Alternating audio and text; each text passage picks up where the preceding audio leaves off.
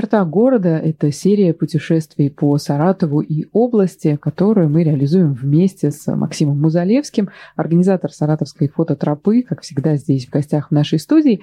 Но количество наших выпусков подходит уже к 20, и это означает, что первый сезон вот-вот завершится. Мы вместе с Максимом решили, что должна быть еще и какая-то изюминка в каждом из наших сезонов. И в этот раз с нами в студии еще один гость. А в гостях сегодня Александр Милованов, настоятель собора Святой Великомученицы Екатерины в городе Новоузенске. Он же организатор этнокультурного фестиваля «Уездный самовар». Отец Александр, здравствуйте. Добрый день, Мария, очень приятно. Кажется, Максим здесь. сегодня не будет э, интриги в том, куда мы едем. Э, да, но э, все-таки интриги сегодня будут. Я такой сегодня буду спорщик немножко. Мария говорит, не будет интриги, я скажу, будет. Но, во-первых, хочу сказать, что действительно у нас э, сегодня завершение нашего, предпоследний, может быть, выпуск нашего сезона или один из последних, мне даже нравится такое выражение «краеведческий сериал». Вот. И как в любом сериале бывает вот такой special guest, какая-то звезда, которая приглашают сыграть роль вот в одном единственном выпуске. Вот, вот у нас сегодня отец Александр как раз такая звезда. Спасибо. Класс, мне тоже нравится вот. мерило. И э, я думаю, что в своем э, мире Э, православном, отец Александр известен хорошо, а вот именно в краеведческом мире он как бы такая восходящая звезда. Вот мы открыли его во время одной из наших поездок, и у меня вот такое появилось желание делиться знаниями этого человека, со всеми, кому интересна наша история. Вот. И хочу сказать, что, конечно, кто-то сейчас, может быть, э, услышал слово Новоузенск и несмотря на все наши вот эти подводки, может быть, э, где-то не сразу испытал большой интерес, потому что не все, к сожалению, у нас э, вообще видят город Новоузенск на туристической карте нашей области. Я вот сегодня утром разговаривал прямо одним саратовским гидом, с гидом, да, не с обычным человеком. Говорю, вот я сегодня буду записывать передачу про Новоузенск, и он так про Новоузенск, а там что-то есть вообще интересное. А, я говорю, мы будем про архитектурный облик э, города говорить. И этот гид говорит, а у этого города есть какой-то архитектурный облик. Вот э, мы такие мифы сегодня будем развеивать, а новые мифы создавать. И заодно, мне кажется, всем непрофессиональным слушателям, которые вообще не являются гидами, а, но тоже сомневаются в том, что Новоузенск стоит посетить, мы, мне кажется, Новоузенск еще покажем на вот этой самой карте Саратовской области. Ну, надо, во-первых, сказать, что это самый южный город в нашей Саратовской области. Как правило, это многих удивляет. Не самый восточный одновременно. Есть еще, да? Увы, нет, но вот самый южный точно. Самый южный и один из, э, один из восточных. Самым восточным, кажется, будет Пугачев, если я ничего не путаю. Угу. Южная, да, действительно. В Саратовской области насчитывается 18 городов, из них 11 исторических, ну и на этой карте, в этом перечне Наузенск занимает, ну, по значимости не последнее место. Надеюсь, что сегодня, да, с вашей помощью мы сможем раскрыть его значение. И мы сейчас, э, наверное, уже сидим в какой-то машине, а может быть, на лошади степной сидим. Верблюды, верблюды. верблюды. должны быть верблюды. А у меня, кстати, вот не помню, я рассказывал в какой-то передаче или нет, в семье же были верблюды, в семье вот моих предков как раз из Заволжья. И я знаю, что там это была совершенно такая рабочая Рабочая лошадка, если лошадка, Да, сказать. Мария, если вот обращаться к архивным сведениям, очень интересно, данные за 1890 год говорят о том, что в городе Наузенске было тысячу верблюдов и пять ослов, что интересно, да. И всех их знали поименно, Важно, да. Верблюдов не думаю, что со слами, наверное, было проще. Со слами, да, у нас всегда попроще.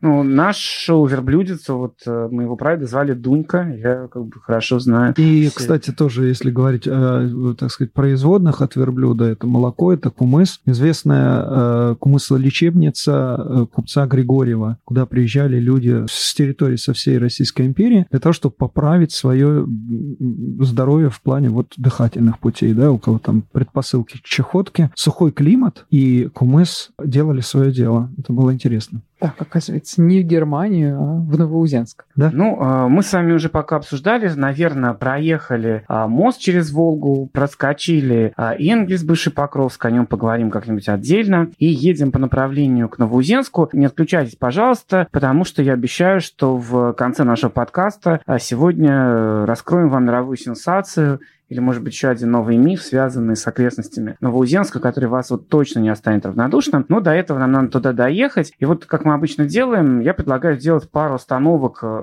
по дороге к Новоузенску. Это будет уже бывший Новоузенский уезд. Как только мы переберемся через Волгу в Саратове, мы ступим на землю исторического Наузенского уезда. Очень хорошо. Какая будет первая точка нашей остановки? А, я бы предложил остановиться на окраине села Маршанка, недалеко от э, Питерки, а, где можно увидеть э, единственную, насколько я знаю, в Саратовской области ветряную мельницу.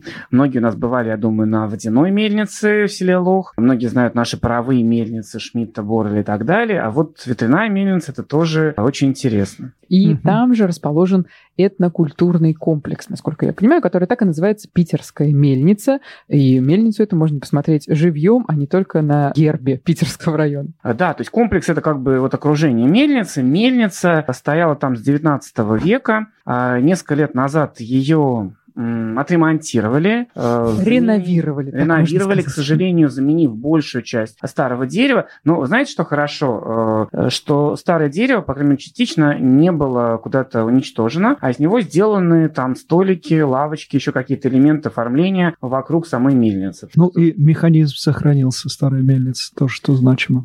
Абсолютно верно. И внутри мельницы старый механизм, жорнов, деревянные детали а тоже можно увидеть. Вот. И хотелось бы отметить, что замечательный экскурсовод всегда Юлия встречает по фамилии Мельникова. Всегда готова группы в общем-то, известить о истории этого места и провести, в общем наглядную экскурсию по самым таким интересным местам. Планируя поездку, имейте это в виду.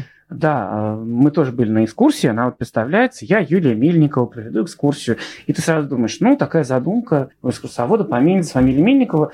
Не очень оригинально, ну, Почему бы и нет, да, интересно. И потом ты понимаешь, что это настоящая фамилия э, человека. И питерская мельница действительно может очень много дать для человека, кто интересуется, ну, не знаю, бытом 19-го, начала 20 века, ну и видеть это уникальное строение. Мне кажется, это очень сильно, значит, обогатит свой внутренний мир, познать что-то новое. Смело, вот час, минимум полтора закладывайте на э, посещение этой мельницы, тем более, что рядом есть домик, денег за аренду не берут, там можно за столиком попить чаю, термос, например, который вы с собой взяли, и продолжать наш э, путь э, дальше. Для этого нам придется вернуться на Новоузенскую трассу. Да, и ехать уже, забив наш э, навигатор или шепнув на ухо верблюду, значит, слово Новоузенск. Вот. И вот мне кажется, что подъезжая к Новоузенску, стоит сделать остановку, особенно если вы едете, наверное, в теплое время года, когда не занесено снегом. Это место у поселка с очень таким интригующим названием. А поселок, который называется Крепость Узень. Отдает отдает чем-то очень историческим. При этом поселок, ну, в общем-то, никак визуально не выдается из общего ряда населенных пунктов. То есть вот сра- сразу крепостных стен каких-то мы не увидим. А вот почему же такое название поселок получил отец Александр? Да, крепость Узень, согласно сведениям архивным, это одно из первых поселений русских людей на левой стороне. Был он построен при генерал-губернаторе Черткове причем у него была интересная такая должность, он был губернатор Харьковский и Саратовский. Направлен он был сюда Екатериной с целью определенной привести в порядок те процессы, которые происходили на левом берегу. То как... это 60-е годы да, э, уже 17 века. Да, 17 века. После того, как стали появляться на территории э, левобережья, или как принято было говорить, на горной стороне немецкие колонии, они подвергались определенным испытанием. Сначала часть колонии пострадала от нашествия Емельяна Пугачева, позже намады, не подчиняющие никому племена кочевые, стали совершать набеги и истреблять колонистов, сжигать посевы, и поэтому нужно было употребить монополию на насилие, которое пользовалось государством, для того, чтобы э, способствовать интеграции в состав России вот этой территории между двумя узенями. Даже реки исчезают в степи, говорили, а человек тут точно затеряется. Поэтому, в принципе, вот беды там случались, и нужно было, в общем-то, сделать так, чтобы набеги прекратились. И была поставлена крепость. Указывают сведения, что там было порядка 60 с лишним пушек. Для меня было открытием, что, к примеру, когда была основана крепость Владикавказ, там было 18 пушек. Ну, если говорить о огневой мощи 60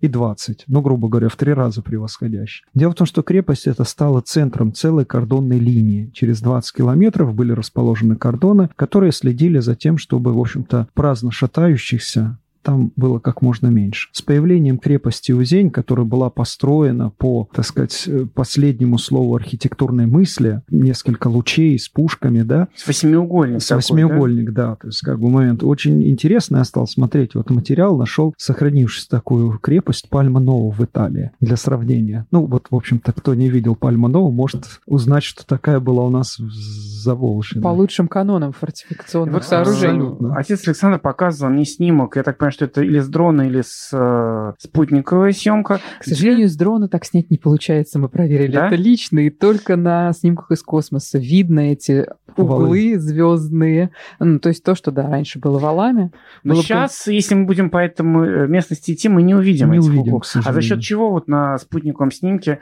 э, появляется все-таки эта обрисовка? Это... Ну, во-первых, рыли воздвигали вал и рыли ров да, и несколько, почти до 10 там, метров. 6, 6 метров есть. стены были, да. Есть перепад, его Мы видно Ногами сверху. его сейчас ощутить К сожалению, вот таким сложно. образом нельзя. Есть, конечно, надежда, что если все-таки в эту сторону а, туристическая индустрия развернется, что, возможно, как, к примеру, ну, что мы можем там вспомнить? А, в Мордовии, Роза где делают у нас замечательные? Макш, в Макшане, да, там стоит, в принципе, ну, макет стены, с валом, и можно, в общем-то, ощутить, посмотреть, как это все выглядит. Ну, по крайней мере, сделать какие-то там фотографии и информационный а, стенд, чтобы люди могли взглянуть. Да, очень интересно, и эта крепость была упразднена уже при восшествии на престол императора Павла I, который, в принципе, делал э, новые какие-то шаги, и зачастую эти шаги шли в разрез решения его матери. В крепость Узень был направлен самый доверенный человек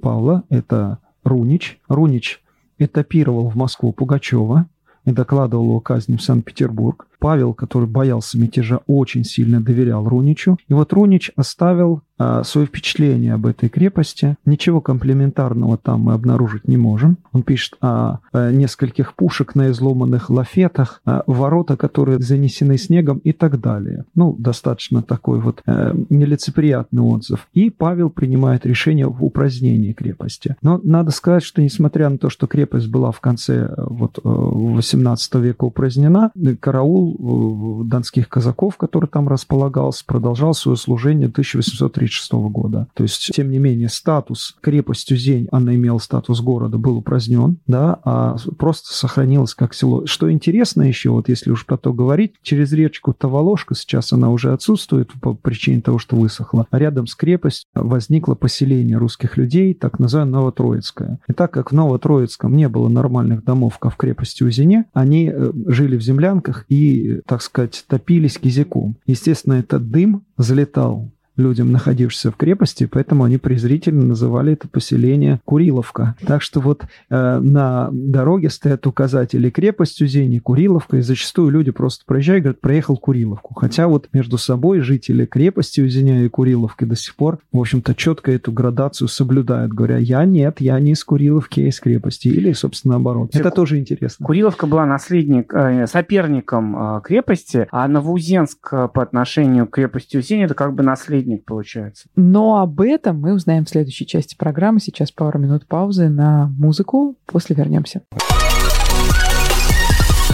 Черта города. Возвращаемся в эфир. Сегодня мы едем в Новоузенск. И со мной вместе, как всегда, Максим Музалевский, основатель проекта «Саратовская фототропа», и Александр Милованов, настоятель собора Святой Великомученицы Екатерины, города Новоузенска. Он сегодня выступает в этой поездке приглашенной звездой, нашим гидом и человеком, который знает о Новоузенске очень-очень много. Но мы оставили небольшую интригу. Все-таки крепостью Зень. Все предпосылки к тому, чтобы стать крупным городом э, из фортификационного сооружения превратиться во что там торговый, экономический, деловой и культурный. Но появляется вдруг новый населенный пункт. Как же они соотносятся друг с другом?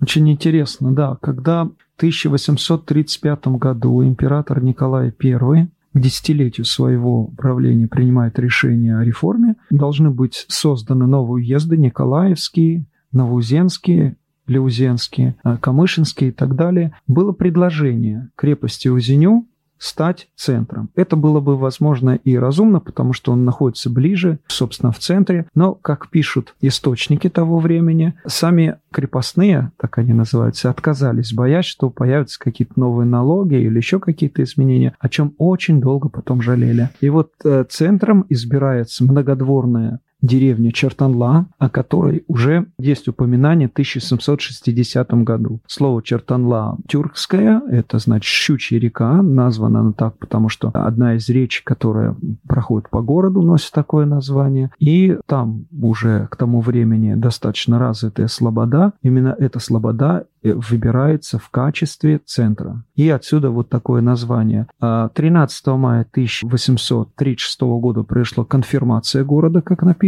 И с этого момента новый Узень становится центром такой большой административной единицы Российской империи. Со временем название трансформируется, и уже из Нового Узеня становится Новоузенском. Да, со временем уже именно так в документах и в сообщениях начинают называть это, это поселение. И вот Новоузень, Новоузенск начинает свое, вот, э, как мне кажется, лучшее время своего развития. И мы, собственно, сейчас э, с вами едем от крепости Узень к Новоузенску, и как раз вот у нас есть немножко времени, чтобы поговорить про судьбу этого города, пока мы уже не видим на городские улицы и не пойдем смотреть старинные купеческие дома наши любимые. Где-то mm-hmm. мне приходилось читать, что церковь из крепости Узень с собой жители буквально перенесли на руках в Новоузенск, ну, который не был тогда mm-hmm. еще Новоузенск. Да, именно так. И вообще, собственно, в некоторых исторических э, данных мы можем найти такое вот описание, что именно с момента переноса храма, а о храме тоже стоит сказать, храма в честь святой великомученицы Екатерины, центр как бы вот вот административной единиц был перенесен на новое место. Но почему с той Екатерины? Здесь нет ничего такого удивительного, потому что многие территории, которые э, в этот момент интегрировались, сходили в состав Российской империи при императрице, были посвящены в честь той святой, э, чье имя при крещении приняла Августа Федерика, да, лютеранская София Ангальцербская. Да, абсолютно верно, да. И э, в честь святой Екатерины, ну, возник Екатеринодар, современный Краснодар, ну, или, по крайней мере, вот храмы,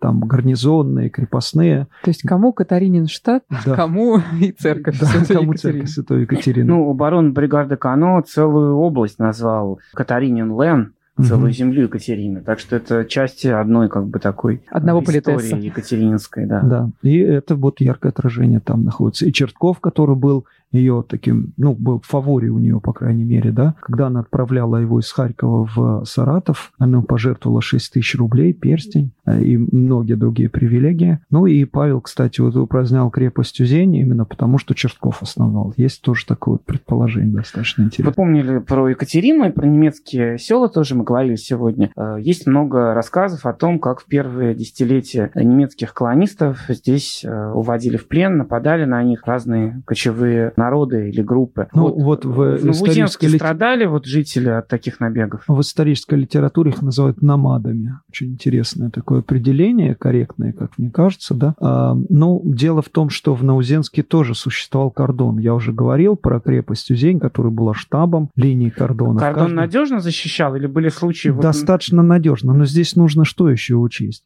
С появлением оседлых жителей, ведь крепость Узень, как фортификационное военное сооружение, появившееся на карте на территории, дала возможность эти земли, ну, собственно, как, каким-то образом обустраивать. Да, существует два основных как бы стиля цивилизации. Это скотоводы, земледельцы, были скотоводы, появились земледельцы, которые стали распахивать земли, и вместо захвата вот те же самые намады стали, так сказать, торговать скотом, и ярмарки, знаменитые наузенские ярмарки послужили вот такой формой, знаете, оккультурации, когда новые появившиеся, так сказать, соседи находили гармонию во взаимоотношениях. Допустим, появившиеся земледельцы стали торговать пшеницей, ну а скотоводы, которые эпизодически там появлялись, стали торговать скотом. И это стало стало намного выгоднее, нежели чем нападать, отбирать у, друг друга, что бы то ни было. Но плюс к тому же еще учесть, что крепость Узень это был мощный кулак там находящийся, который ну, свою роль сыграл в наведении порядка.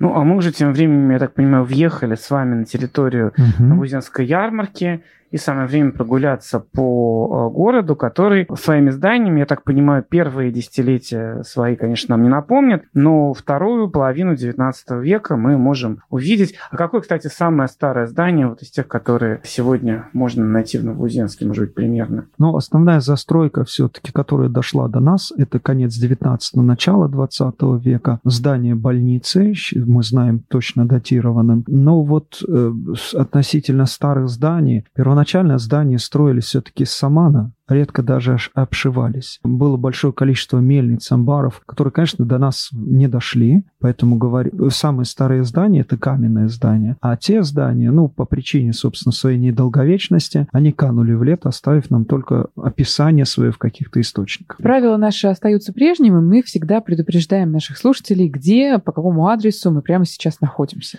Да, mm-hmm. нас уже, наверное, слушатели ждут э, от нас советов, какой дом начать рассматривать для начала. Вот с какого дома мы начнем? Может быть, с особняка Шутрева, э, сохранившегося Но... на ну. улице Пролетарской, дом 11? Да, в настоящее время сейчас там э, расположено здание полиции, э, ярко выраженный особняк русско-византийского стиля с элементами эклектики. Вообще, собственно говоря, вот эти два направления, они как бы являются определяющими в архитектурном облике нашего города. То Здание... есть не модерн, а вот именно скорее да, да. эклектика с византийским. С византийским таким. ярко выраженным. Ну, в принципе, для того, чтобы э, город был соответствовал своему статусу, естественно, здания строились роскошные, шикарные и с привлечением лучших архитекторов. Но достаточно вспомнить, что Покровский собор строил Алексей Маркович Сальков Салько, да, саратовский э, архитектор, в то время как Наузенск входил до 18 года в состав Самарской губернии. Возник в Астрахамском наместничестве, mm-hmm. позже был э, включен в Саратовское губернаторство, а после выделен там в 50-м году в Самарскую губернию и пребывал там до 1918 года. То есть вот такие его, э, так сказать, кочевые движения,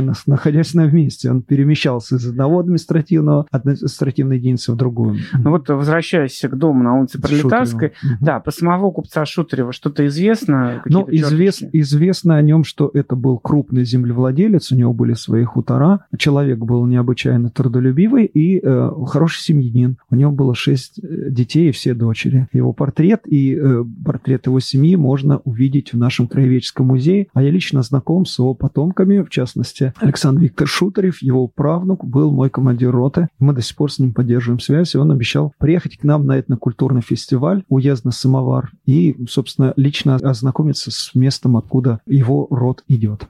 Удивительно, когда исторические вот эти ниточки можно так ощутить в пространстве. Так, ну давайте прогуляемся еще по улице да, по этой улице Пролетарской. А, можно как, несколько кстати, слов старое название? Да, старое название. Ну, спасибо огромное, Максим. А, старое название этой улицы Екатерининская. Именно там располагался старый собор, деревянный старый собор, в честь той великомученицы Екатерины. Это название позже было сменено на Пролетарское, но так вот промыслительно в 94 году а, одно из зданий передали под приход, и оказалось, оказалось, что к 1994 году храм Екатерины вернулся на свою историческую улицу. Об этом мало кто знал, вообще об этом, собственно, никто не знал, так уж получилось. Да, и эта улица очень интересная что, э, тем, что на ней сохранились одноэтажные, двухэтажные купеческие особняки. Здесь, пожалуй, ненадолго остановимся и э, через пару минут вернемся чертах города. Сегодня знакомимся с достопримечательностями Новоузенска, и в этом путешествии мы, как всегда, вместе с Максимом Музалевским, основателем проекта «Саратовская фототропа». Но сегодня есть у нас и еще один особенный гид, настоятель собора Святой Великомученицы Екатерины Новоузенска и организатор этнокультурного фестиваля «Уездный самовар» Александр Милованов. Мы прямо сейчас э, находимся на одной из центральных улиц Новоузенска, где мы точный адрес? Мы сейчас с вами э, прогуливаемся по улице Пролетарской, бывшая Екатерининская, и давайте остановимся у дома номер 19 по этой улице. А, чем интересен этот дом? Этот дом интересен тем, что он очень сильно влиял на состояние жителей города, потому что это была аптека. По тем данным, которые у нас имеются, а источником выступает в данном случае адресный календарь Самарского губернского комитета, это здание, в котором располагалась аптека, имело хозяина австрийскую подданную Гурвиц, и мы знаем, что тоже очень интересно, кто был провизором Вильгельм Николаевич Михельсон, на протяжении почти двух десятков лет там занимался. А, позже аптека оттуда была устранена. В настоящее время располагается детская библиотека, но мне удалось собрать некоторые сведения у тех людей, которые в поздний советский период там работали. И э, фактически до определенного времени в здании внутри сохранилось в первозданном виде. Еще с того времени сохранились весовые, сохранились места, где, так сказать, оборудование проходило дезинфекцию, сохранился подвал. Сейчас он не совсем приглядном виде, но надеюсь, что э, мы сможем его привести в вид достойно, чтобы люди могли на него взглянуть. Там хранились, так сказать, элементы для составления аптечных лекарств. Также там располагался зал, где изготавливали линзы для очков. И это очень значимо. Вы знаете, вот эта адресная книжка показывает, где в населенных пунктах Заволжья аптека была. И, поверьте, аптек было совсем немного, поэтому это действительно был такой, знаете, медицинский центр, который сыграл свою роль. Позже уже появляется в других населенных пунктах, но Узенский в числе первых. А, говорит, наверное, еще и о разнообразии. Австрийская, подданная. Да. Сразу каким-то немного другим представляется уровень угу. жизни в этом населенном пункте. Его лицо, э, речь, которая звучала на этих улицах. Ну, вот как-то маленькая черта а дает э, представление о чем-то больше. Знаете, один из, из посетителей Чили сказал, когда стали говорить австрийскую подданную, думали, что будет турецкая подданная. У всех, все У знакомства. свои литературные да. бэкграунды. Да, точно. А вот э, купец Помельцев, чей дом находится на улице Советской, 24. Это тоже один из интересных домов, в котором можем пройтись. Он э, чем занимался? Ну, это здание э, еще интересно тем, что там располагалось управа земства. Да? Там собиралось уездное собрание под предводительством предводителя руководителя дворянства. Кстати, что интересно, здание это было построено по Санкт-Петербургскому решению, да, архитектурное такое решение. Располагалось на улице, которая, единственная улица в городе трижды поменяла свое название. Первоначально это была улица Дворянская, ну, понятно, кто там располагался, но в связи с тем, что в Наузенске дворян было незначительное количество, большинство это были мещане, собственно, к времени э, Столыпинской реформы они вышли уже даже из общины, и они переименовали эту улицу из Дворянской в Никольскую по храму, который был освящен в реальном училище. Но после революции здание э, э, стало находиться на улице Советской. Итак, Дворянская, Николаевская, Советская. Здание это, в общем-то, неплохо сохранилось. Первоначально э, купец его сдавал в аренду, так сказать, управе, а позже собрание выкупило это здание, и сейчас там сохранились некие такие исторические артефакты. Как мне кажется, вот сколько я видел в Саратовской области чугунных лестниц. Это самая оригинальная и лучше всего сохранившаяся. Лестница со львами. Они одинаковые, а вот наверху, там, где она делает свой изворот, некий такой изгиб, там маленький львенок. Я его обнаружил не так давно. И, Максим, надеюсь, что обязательно вам это дело покажу в следующий раз. В зале собраний, которое дошло до нас, в принципе, ну,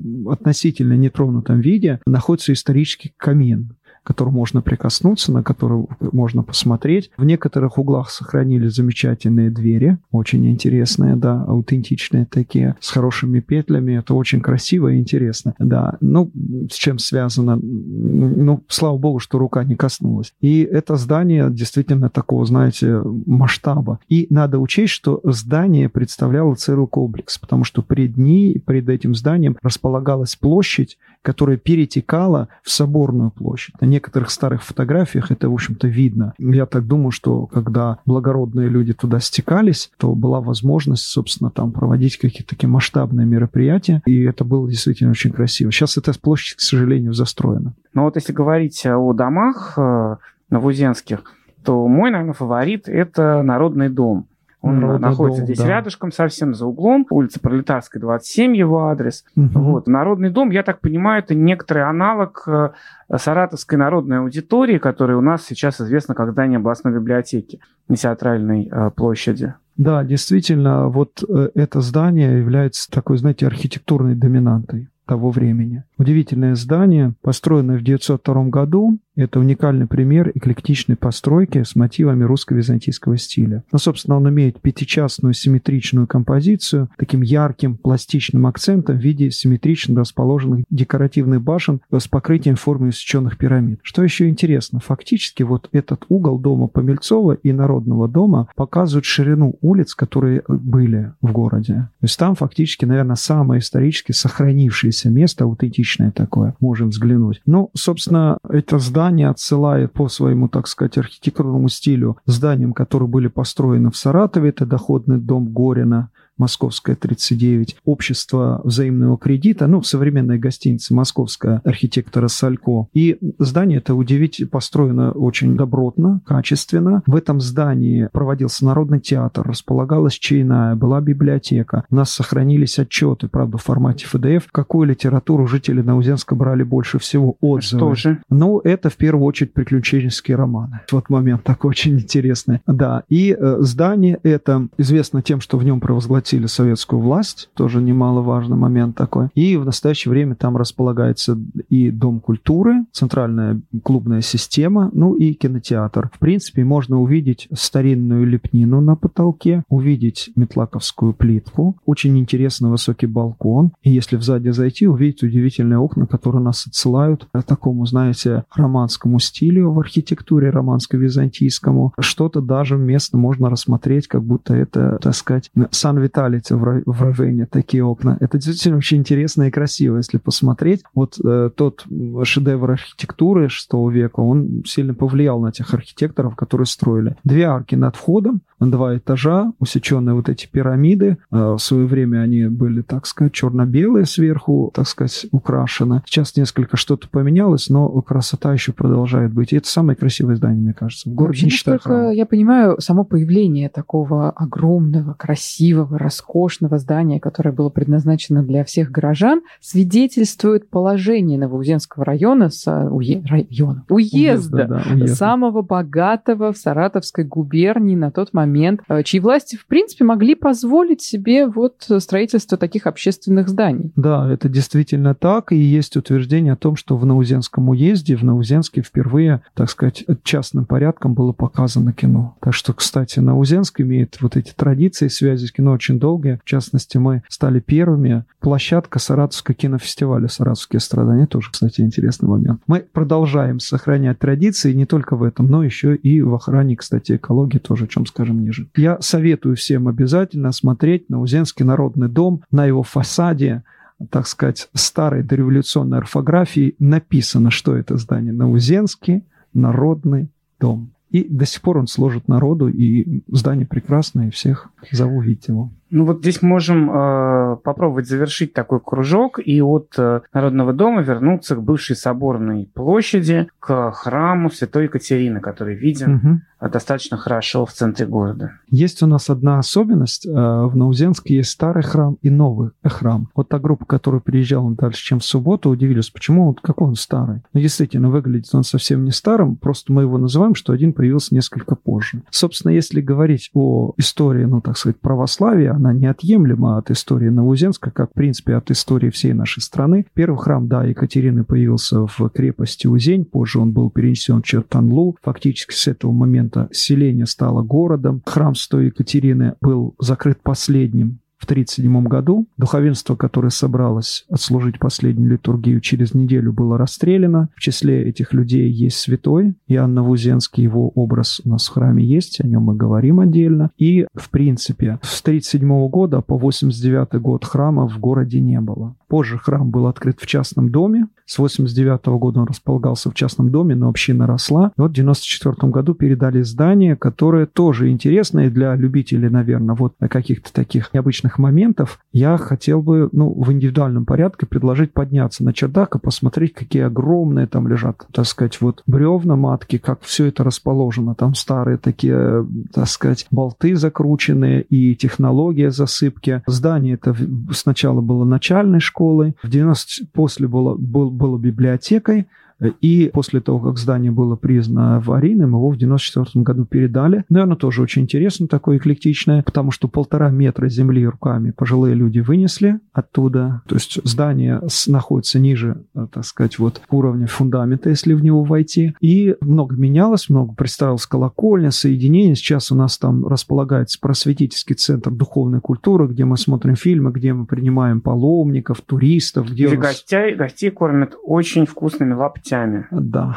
Это что такое? О, лап, лапти, лапти. Это специалитет. Знаете, существует кухня, э, которую все ругают, это фастфуд, и в противоположность фастфуда есть food. Явление в кулинарии – это, значит, такие аутентичные блюда, которые распространены в том или ином микрорегионе. И, ну, я немного служу в Наузенске, вот в этом году 21 год пошел, и некоторые моменты меня тоже как человека понаехавшего первоначально удивляли. Существуют определенные, э, так сказать, вот атрибуты праздника кулинарные. Это яйца, куличи, их освещают, где-то еще делают Пасху из творога. В Наузенске с самого первого момента стали носить булочки плетеные такие, которые называются лаптями. И мне стало интересно, я стал проводить социологические исследования, которые выявили очень интересный, значит, формат. На лапти, как вот явление такое, ну, как обувь, переселенцы не носили. Нет липы в полупустыне, из э, которой делали лапти. Но название может быть ностальгическое, может быть еще по каким-то мотивам а, закрепилось. Значит, э, из пшеницы белотурки делается, так сказать, тесто с использованием дрожжей. Кстати, о дрожжах тоже очень интересно. Для этого используется хмель перетертый с отрубями. Ну, здесь несколько такой момент. Начинка используется яблоки. И вот Великую Пятницу, накануне перед Пасхой, вместе с куличами пекли эти лапти. Значит, вот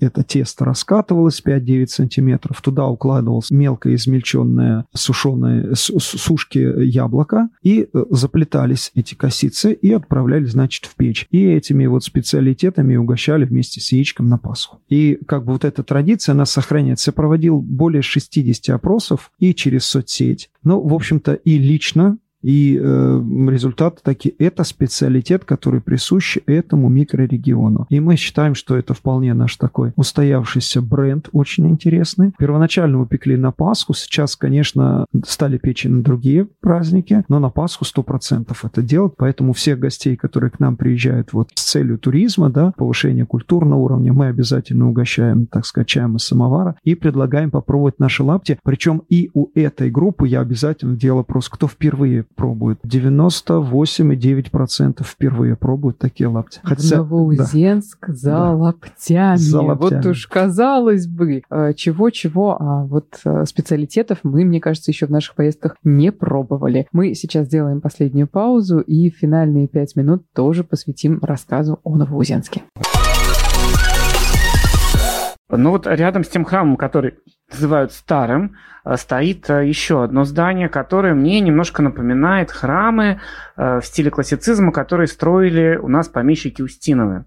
Саратовской области. Но я так понимаю, что это э, некая видимость, потому что на самом деле этот храм относительно недавний, хотя вот он полностью соответствует стилю классицизма. Некий типовой проект. Ну, отчасти, конечно, есть своя особенность, то есть стиль, он есть стиль, в принципе, да. А, ну, храм этот построен трудами нашего владыки, епископа Пахомия Покровского и теперь Наузенского, а, освящен в 2016 году. Уникальность его в том, что заключается, что единственный храм на территории Саратовской области, освященный тремя архиереями, это как раз раз Новый Екатерининский собор. 27 мая 2022 года этому зданию присвоен статус кафедрального собора по благословению Патриарха. В этом здании хранятся некоторые иконы, сохранившиеся от Покровского разрушенного собора э, и э, женского Наузенского монастыря, о котором мы не будем в этот раз говорить, возможно, в следующий раз. А есть возможность осмотреть эти святыни, очень интересные. А есть возможность, ну, по согласованию подняться на колокольню, чтобы с высоты птичьего полета посмотреть посмотреть на нашу жемчужину Заволжья, город в пыльной степи, на наш Новоземск. Будем очень рады такой вот возможности. Вот представители фототропы подымались и остались самые лучшие чувства. Мы звонили в колокола и обещаю, что всякие приехавшие тоже будут иметь такую возможность. Стоит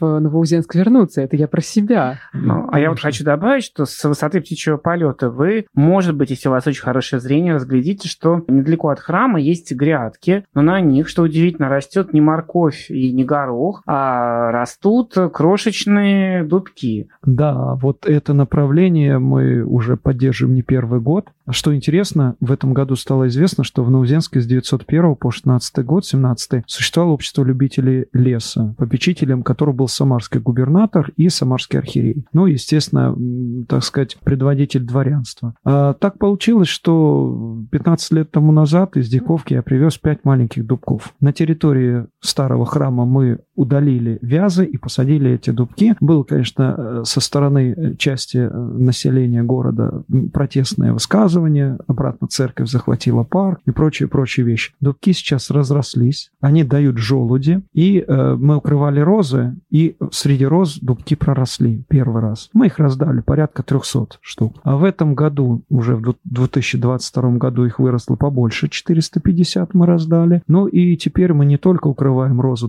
листом и желудями, мы специально стали это делать, рассаживать грядки для того, чтобы иметь возможность безвозмездно по нашему городу и по ряду районов нашей области раздавать такие дубки. И надеюсь, что это принесет свой результат. Ну, скажу так, что на наступающий 23 год мы посадили около трех с половиной тысяч желудей. Какой необычный сувенир, который можно увезти из Новоузенска, да. никогда бы не подумал. А я обещал, что в конце вот мы какую-то новую сенсацию представим. И сенсацию эту я обнаружил буквально вчера, э, зайдя за вдохновением в Краеведческий музей наш, посмотреть на лошадок костяных, которым около 7 тысяч лет, которые связаны с древними праиндоевропейцами. И вот э, вдруг рядом с лошадками заметил э, такую небольшую белую подвеску. Она не очень выделяется, на ней узоры такие немножко поблекший, и тоже около 7 тысяч лет. Но я начал в них вглядываться и увидел что-то похожее на рисунок лабиринта. Вот. Удивился, пришел э, за компьютер, полез, нашел статью археолога, который нашел эти подвески. Выяснилось, что он их нашел э, там несколько штук, и на всех на них в разной э, форме везде присутствует лабиринт. И вот археолог Юдин, который это сделал, прям пишет, что лабиринт это уникальная черта вот этой вот древней стоянки. А почему я об этом рассказываю вам, а не в другом каком-то эфире? А, вот такое совпадение, что накануне нашего сегодняшнего подкаста я читал эту статью и в конце стал сказать, а где же, где же э, в Саратовской области раскопали вот эти уникальные древние вещи с лабиринтами. Оказывается, э, Варфоломеевская стоянка, которая находится на берегу реки Малой Узень, как раз в Новоузенском районе, немножко восточнее самого э, Новоузенска. То есть история гораздо, гораздо дальше и глубже, чем нам кажется. Мне кажется, я вот посмотрел уже, какие самые древние лабиринты, изображения лабиринтов известны в в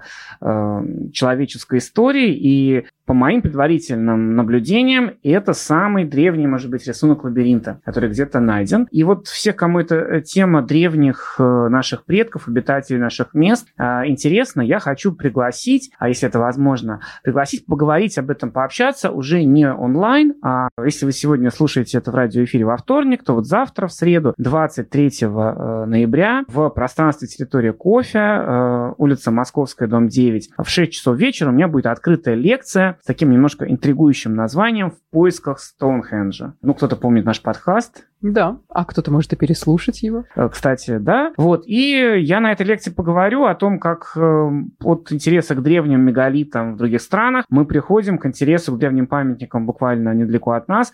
Поговорю про место, которое кое-кто называет Поволжский Стоунхендж. Вот, покажу свои фотографии и вот в том числе покажу рисунки с вот этими лабиринтами из Новоузенского района. 23 ноября в 6 часов лекция поисков Стоунхенджа. Все буду рад видеть. Большое спасибо моим сегодняшним гостям. Мы на этом прощаемся прощаемся. Переслушать наши выпуски можно, как всегда, на любой удобной для вас подкаст-платформе. А здесь в студии сегодня были Александр Милованов, настоятель собора Святой Великомученицы Екатерины в Новоузенске, Максим Музалевский, основатель проекта «Саратовская фототропа», и я, Мария Карманова. Надолго не прощаемся.